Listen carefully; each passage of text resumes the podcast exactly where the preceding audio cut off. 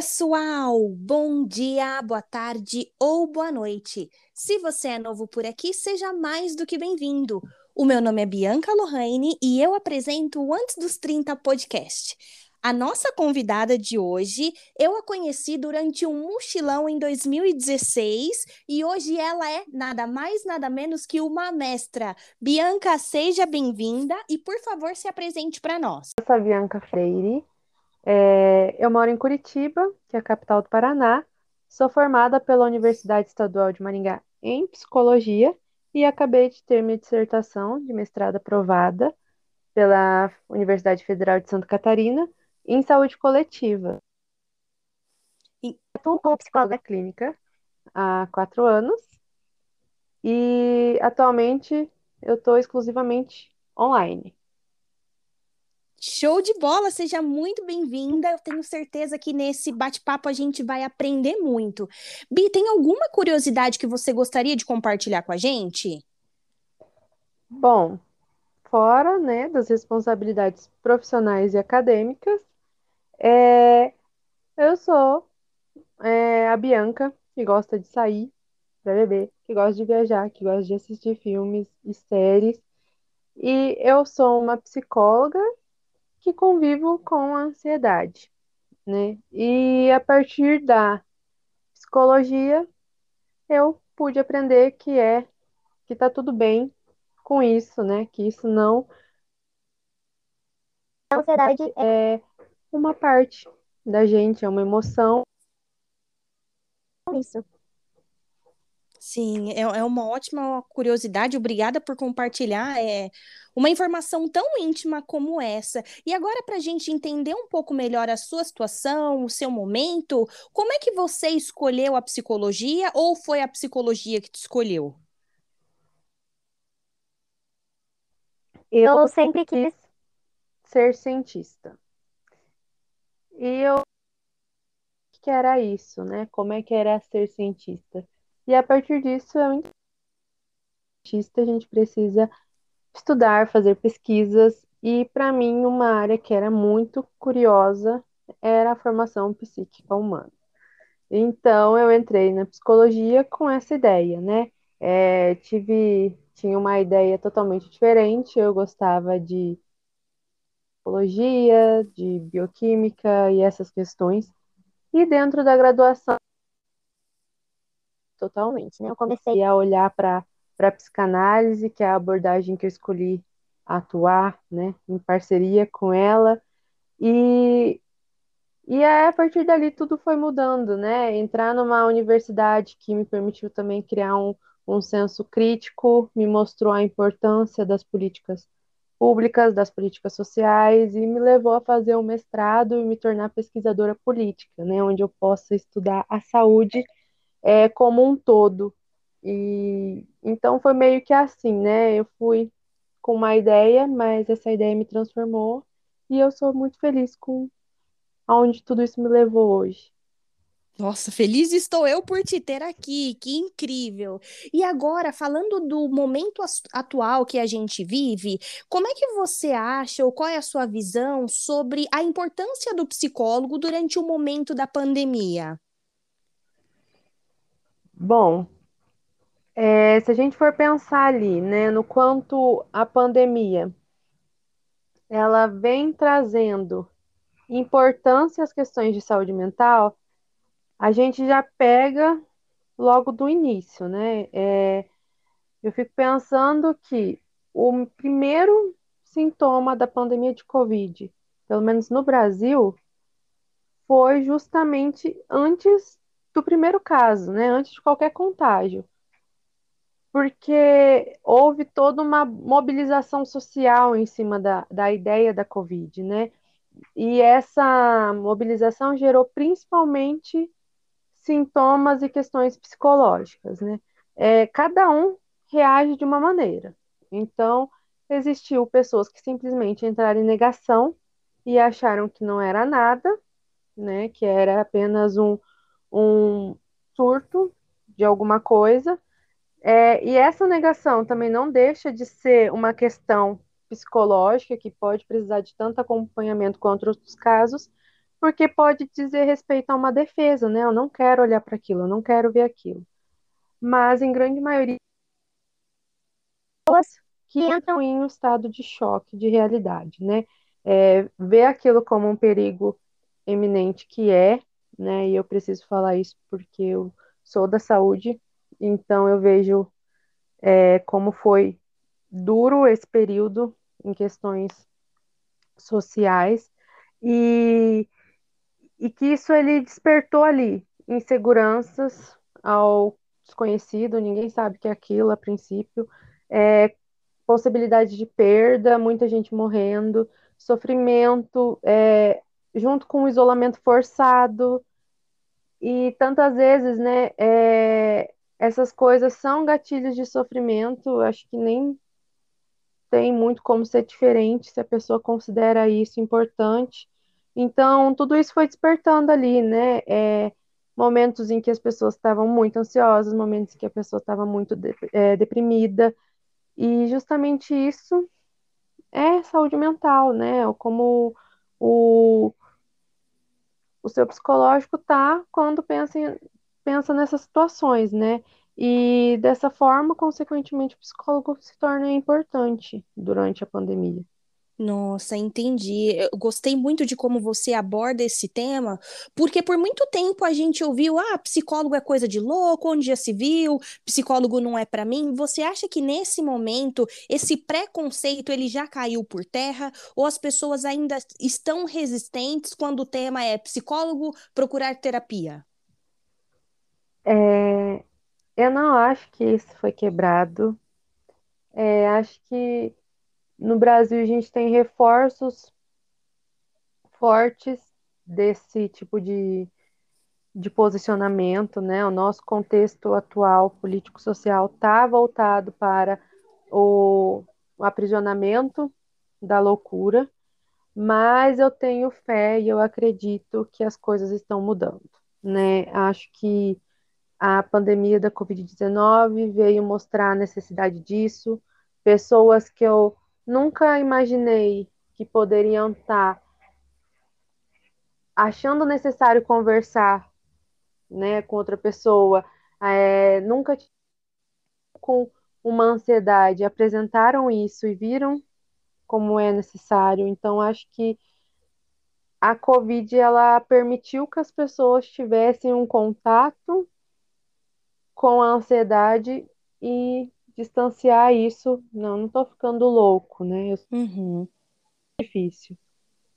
Entendi. Nossa, é, foi um momento muito delicado, né? A gente ainda tem resquícios disso. Eu vivi a pandemia, boa parte dela, em outro país, então eu estava meio que me sentindo ilhada. E fazendo muitas pesquisas, eu me deparei com duas síndromes que, em todo artigo que eu lia, ela era muito comentada, que foi a síndrome da cabana e síndrome do casulo. Você, na condição de profissional, já teve contato com essas síndromes? Você gostaria de falar um pouco delas?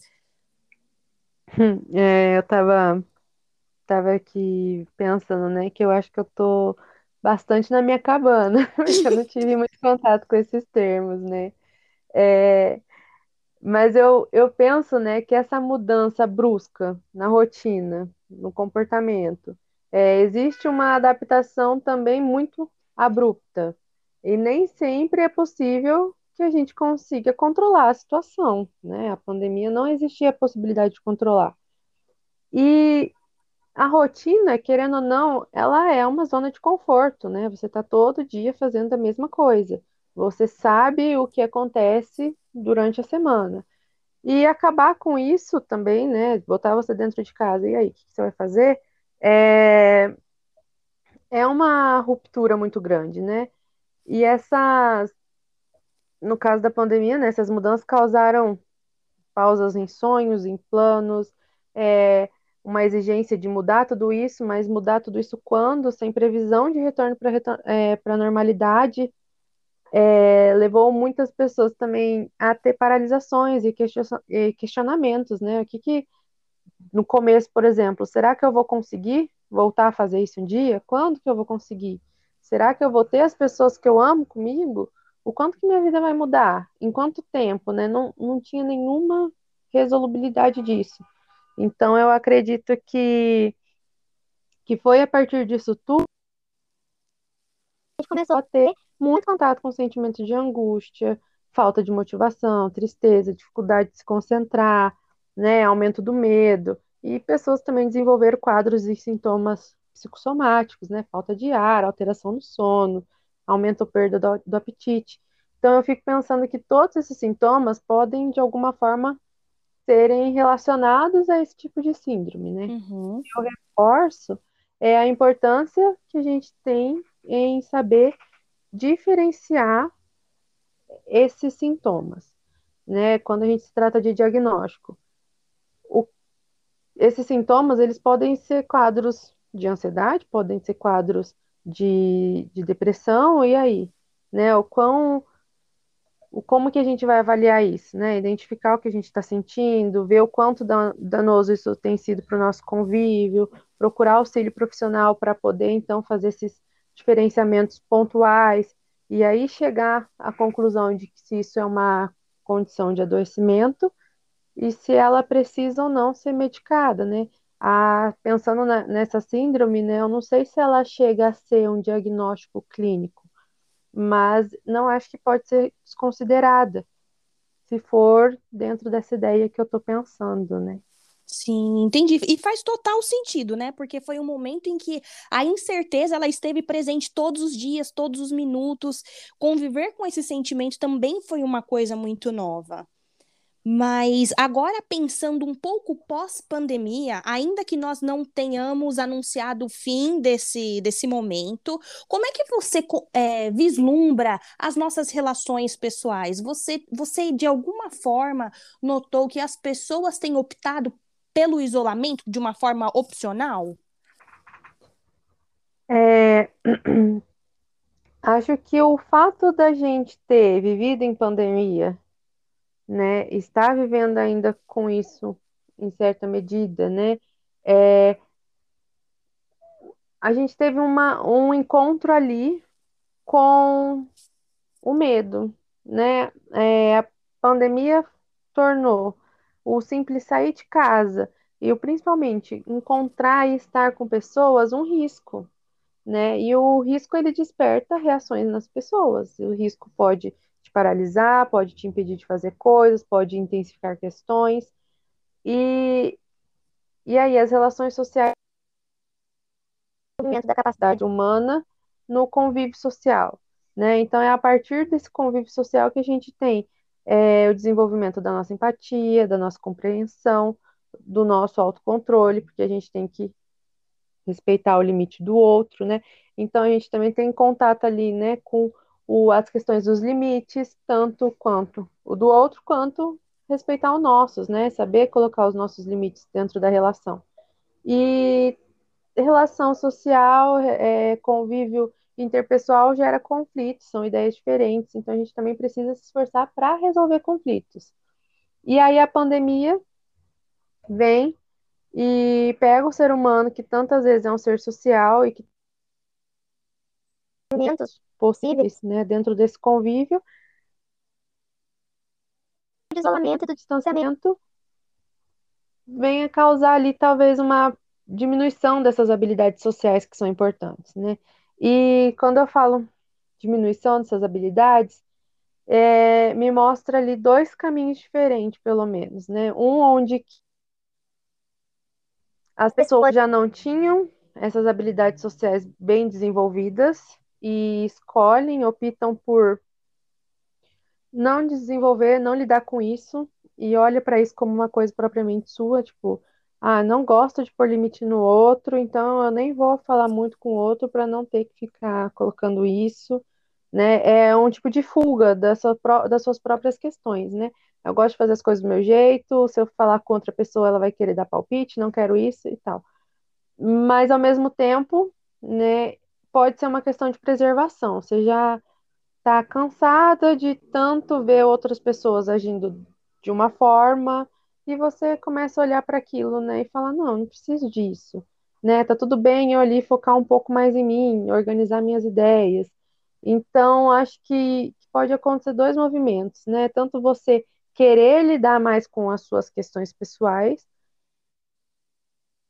lidar com as suas questões pessoais social. Entendi. Nossa, Bianca, que, que situação delicada. Essa é uma situação tão delicada porque relata um momento muito pessoal que eu tô vivendo. Eu já falei num episódio anterior de que eu tô no momento em que eu estou acolhendo essa, essa seleção um pouco maior.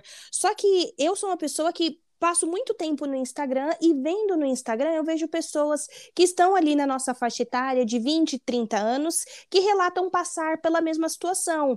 Então, eu agora me deparo com publicações assim: "Nossa, a minha lista de contatos no celular tá tão pequena que quando alguém me liga, eu já sei até quem é a pessoa". E por um momento eu estava um pouco receosa e preocupada se isso era normal. Nossa, no, num passado recente, eu tinha tantas pessoas por perto, meu Deus, era difícil ter tempo pra, para passar com essas pessoas, porque eu sempre estava um pouco aqui, um pouco ali, e agora eu estou bem estando num grupo muito menor. E aí, quando você fala sobre acolher esse momento, assim, eu já tiro o pé do, do acelerador e falo, tô certa, tô no caminho certo em acolher esse momento. É, é justamente isso, né? É, a gente pensa, é, se fez um desafio, né? Quando começou o isolamento, a gente vai ter que fazer, se fazer presente mesmo à distância, né? Como manter as relações. E aí agora, né, um ano e meio depois, a gente pensa, né? Como que a gente vai fazer? Né? Será que eu aprendi a me fazer presente mesmo à distância? E se eu gostei de não me fazer presente, né? É, o, o primeiro passo, quando eu penso, né, se na questão, ah, querer estar sozinho é errado, é que a gente precisa acolher esse momento, né, sem pensar, tá certo, tá errado, mas acolher o que tá.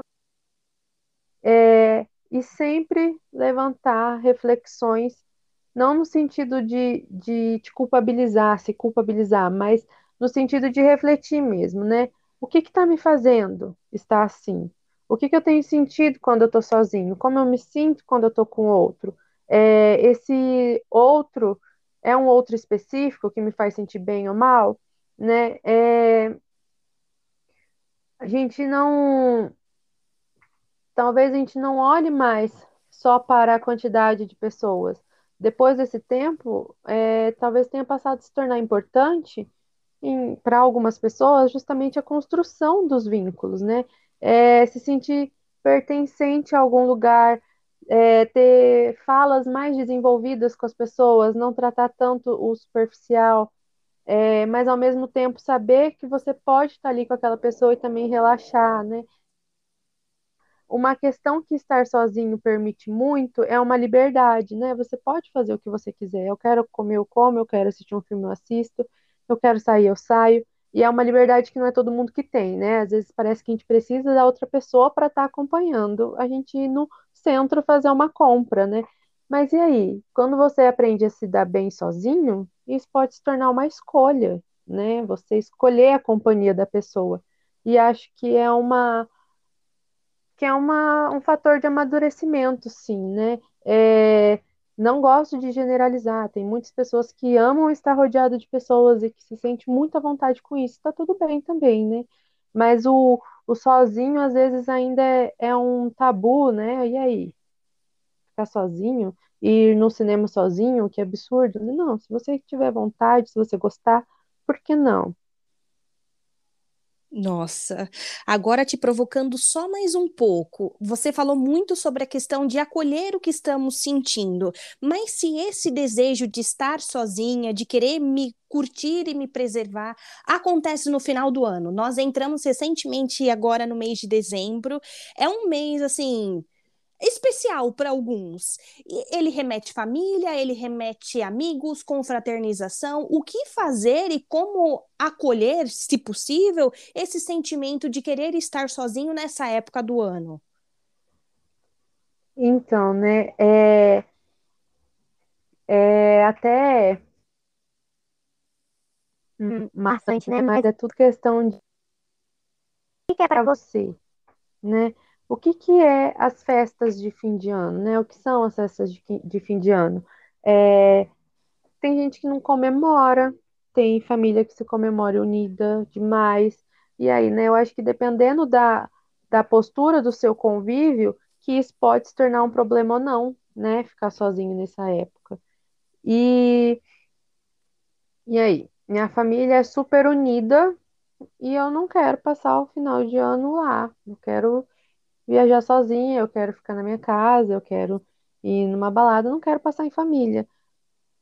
O que que te angustia quando pensa nisso, né? É a família ali, ela vem com o peso de que não, você não pode fazer nada mais, você tem que ficar em família nesse momento, né? É, como é que funciona? Acho que esse é o primeiro passo, né? É pensar se esse ambiente te dá espaço a anunciar a sua escolha, né? A falar, não, eu quero o meu momento.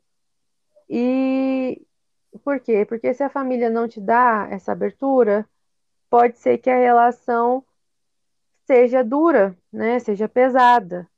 E aí vai exigir mais de você mesma em acolher, em pensar mais em você do que no outro, né? Em ser tolerante com você, em respeitar a si mesmo, porque o que se faz necessário dentro das relações é justamente isso, né? Que exista a, o exercício do respeito, que exista o exercício da tolerância, da empatia, né? É, e quando eu falo do respeito, é o respeito à visão do outro, à opinião do outro, e acho que não só nas festas de fim de ano, né? Mas em todos os momentos isso aparece. O que acontece é que no final do ano parece que as emoções ficam mais afloradas, né? É, e a família, a emoção e, e questão de união, quando isso é, é a questão que aparece, né? Nossa, eu, eu gosto quando você diz respeito nas relações, porque parece que a gente está condicionado a falar, eu estabeleço uma relação de respeito quando é uma relação romântica, né? Homem e mulher, talvez dois homens, duas mulheres. Mas é pouco falado essa relação de respeito entre membros familiares. E aí eu queria entender de você um pouco como que eu identifico, ou se existe essa questão de um ambiente familiar tóxico, como é que eu consigo identificar esse, esse tipo de conduta? Sim, então, é, quando a gente pensa, né, nessa nesse ponto, né, ah, nas relações românticas eu preciso respeitar o outro e ser respeitada. É, quando a gente está aqui conversando, né, como duas mulheres livres e que tiveram ali, como você, né, experiência de morar sozinha, talvez isso seja mais claro, né? Mas acho que muitas relações românticas feito, né? E, de fato, já é difícil exigir dentro de relações românticas, e se as relações românticas são um pós relações familiares, um pós relações de amizade, né, que vem desde a nossa estrutura inicial. Então, se a gente é em algum lugar, talvez seja porque a gente já venha aceitando esse desrespeito em outros lugares, né? Se a gente pensa uma pessoa que nunca teve voz dentro da família, que nunca pôde se posicionar, né, que sempre foi é, restrita de fazer coisas. É, ah, você desde pequena é ensinada, né? Você não pode usar essa roupa que é vulgar. E aí ouve um namorado falando isso, vai achar que é isso mesmo, porque é o tipo de aprendizado que ela teve. Então, é, Algumas vezes as relações românticas tóxicas podem ser decorrentes de relações anteriores tóxicas também, que foram se adaptando, né? E achando que você era merecedor daquilo. Então, é uma questão assim muito importante da gente olhar, porque não é só, né, no caráter romântico, é no caráter familiar, é no caráter é, de amizades, dentro de uma relação professor-aluno, dentro da relação de trabalho, né? E se você tem uma base sólida na família disso, talvez se você se deparar com esses assuntos em outros âmbitos, você vai, vai te causar um estranhamento. Essa pessoa não deveria estar falando comigo desse jeito, né? Então, para a gente começar a identificar uma relação tóxica, acho que o o que a gente precisa olhar primeiro, né, é o que que essa relação me causa, né? Ah, eu quero falar para minha família que eu vou passar o Natal com os meus amigos. Isso se torna um grande problema? É, é muito difícil você pensar nessa possibilidade? Você fica se martiriz, martirizando sobre como falar para sua família sobre isso? Se você começa a pensar nesses, nessas questões como problema, talvez essa relação não seja, no mínimo, não seja confortável para você, né? Então, acho que é um dos pontos ali. E aí você vê, olha, é quando eu falo com tal pessoa, eu falo com, com a minha mãe, eu falo com meu pai, eu me sinto desvalidada, parece que a minha palavra não tem valor. Então, será que isso dali, né, você se sentir desvalidada, você se sentir desrespeitada, é... ah, meus pais seguem uma religião, eu quero seguir outra.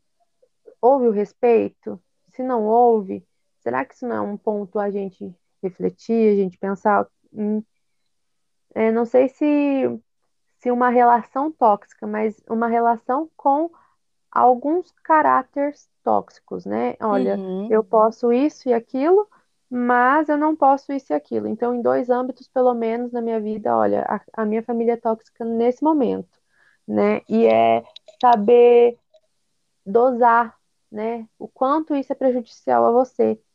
E, e é nesse momento, né, que é, que é muito. Essa fala gera muita questão para mim, porque dentro da psicologia é onde a gente vai poder entender um pouco, né, e puxando a sardinha para para a psicanálise, né, que é onde eu vejo acontecer, é, é na psicanálise ali, dentro do processo analítico, que a gente vê o, o quanto as pessoas precisam se posicionar, às vezes, o quanto as pessoas conseguem aprender isso, né, conseguem desenvolver isso, elaborar essas questões, e o quanto, às vezes, uma relação romântica ruim é fruto, então, né, desse grupo familiar, dessas relações de amizades que, a gente, que eu estava falando antes, é, talvez seja justamente na análise que a gente consiga fazer esse link, né? É, precisa ali de uma reflexão em cima desse assunto para a gente poder olhar o porquê que esse grupo está sendo tóxico, né? O porquê que cada coisa está sendo tóxico. Parece que é muitas vezes comum a gente falar assim, né? Ah, eu procuro tanto uma pessoa e aí parece que eu tô namorando alguém que é igual meu pai. Tem umas, umas situações assim que parece meu pai. Então, por quê? Porque a gente está repetindo aquilo. É, é, Uhum. como é que dizer? É parte da zona de conforto.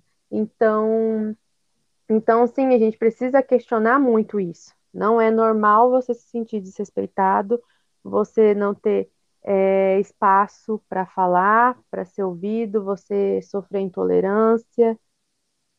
Normal, a gente precisa começar a quebrar o tabu de que a família é um ambiente seguro para todo mundo, que a família é um ambiente saudável para todo mundo, né? É, é feio falar isso na nossa sociedade hoje.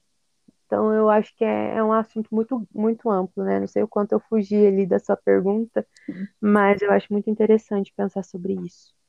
É interessante extremamente fundamental, porque dezembro ele é carregado, como eu disse, né? São muitas confraternizações, são muitos sentimentos. As pessoas, como você disse, estão com os sentimentos à flor da pele, então é legal a gente trazer esse questionamento e sempre condicionando para essa questão de autocuidado, autoanálise, quando eu digo não para o outro, eu tenho que entender que eu estou dizendo sim para mim e que a gente tem que normatilizar é, essa conduta, né? Então, eu queria muito te agradecer por, por compartilhar o seu tempo com a gente, por compartilhar suas experiências e vivências. Eu acho que esse episódio ele foi uma provocação para que as pessoas saiam dessa, dessa dinâmica de, de todo dia a mesma coisa e se questionar, se permitir, procurar ajuda. Inclusive, se você quiser compartilhar uma rede social e apresentar o seu trabalho, entenda agora que o espaço é seu. Ah, bom, obrigada pela, por compartilhar comigo esses, é, esses questionamentos, né? Acho muito, muito válido essa nossa conversa, pensar no quanto a gente precisa estar constantemente em, em mudança. É, dentro da, da pandemia, a gente teve ali um movimento de, de tornar muitas coisas virtuais, e o meu trabalho já era online antes mesmo da pandemia, né? Como eu moro em Curitiba e eu estudava em Florianópolis, estava ficando muito difícil conciliar essa rotina e eu passei meu trabalho todo para online e funcionou muito bem, né? Acho que o trabalho online ele permite, é possível criar vínculos, né? Apesar de existir pessoas que estão cansadas do virtuais e podem reagir negativamente a isso, é, as pessoas podem ali é, também se sentir acolhidas, pode ter é, várias possibilidades positivas. E então eu penso né que esse que apesar do meu trabalho ser online ele tem muito muito poder de nessas questões, eu percebo ele com bons olhos. É, e, e aí eu fico pensando né, no quanto é bom ter esses espaços para a gente poder levantar essas discussões e alcançar mais pessoas. É, no meu trabalho com mais intensidade agora, mas eu ainda não tenho nenhuma rede social, né? Quem sabe eventualmente eu abro espaço para isso.